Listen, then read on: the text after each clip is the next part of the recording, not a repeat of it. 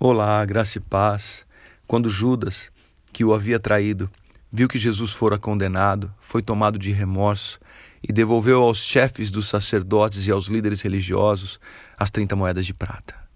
E disse: Pequei, pois traí sangue inocente. E eles retrucaram: O que nos importa? A responsabilidade é sua. Eu imagino a dificuldade que é ouvir um trecho desse para aqueles que têm se envolvido com as corrupções, com as imoralidades, com, com as violações dos princípios e dos valores do Senhor.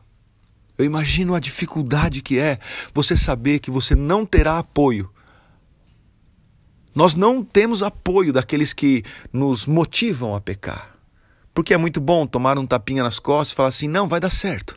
Pode assinar que vai dar certo. Não, não, não fala para ninguém.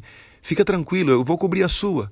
Não, pode ficar tranquilo, a sua mulher não vai perceber. Não, seu marido nem vai desconfiar. Não, você dorme em casa, os teus pais não vão nem saber o que está acontecendo. É muito legal, é muito, é muito emocionante viver esta parceria com o pecado. Mas a hora que você percebe que você vai colher o fruto da semente que você lançou, das violações que você teve, da imoralidade, da corrupção, de todos os erros praticados, nós percebemos que nós não temos apoio daqueles que nos motivaram. Assim foi com Judas.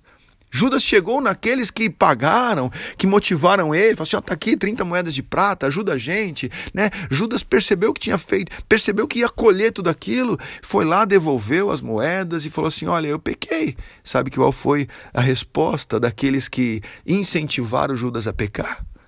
O que, que eu tenho com isso? O que, que eu tenho a ver com o seu pecado? Parafraseando isso, disseram assim: o problema é seu. E que essa palavra sirva de alerta para você. Muitos te levam, muitos te apoiam, muitos te incentivam a pecar. Mas na hora de colher, eles vão olhar e falar assim: o que, que eu tenho a ver com isso? Problema seu.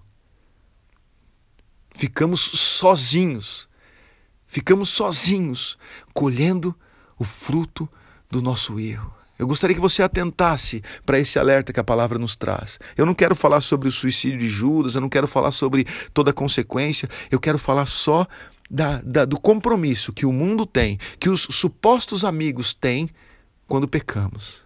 Daqueles que nos motivam, incentivam a beber, a usar drogas, a ir para balada, a adulterar, a mentir. A, a, daqueles que nos incentivam. Eles, no final, eles vão virar as costas e você vai colher sozinho é um princípio da palavra. Tome cuidado com isso. Eu oro para que você entenda isso e fique alerta, porque o mundo não vai te ajudar.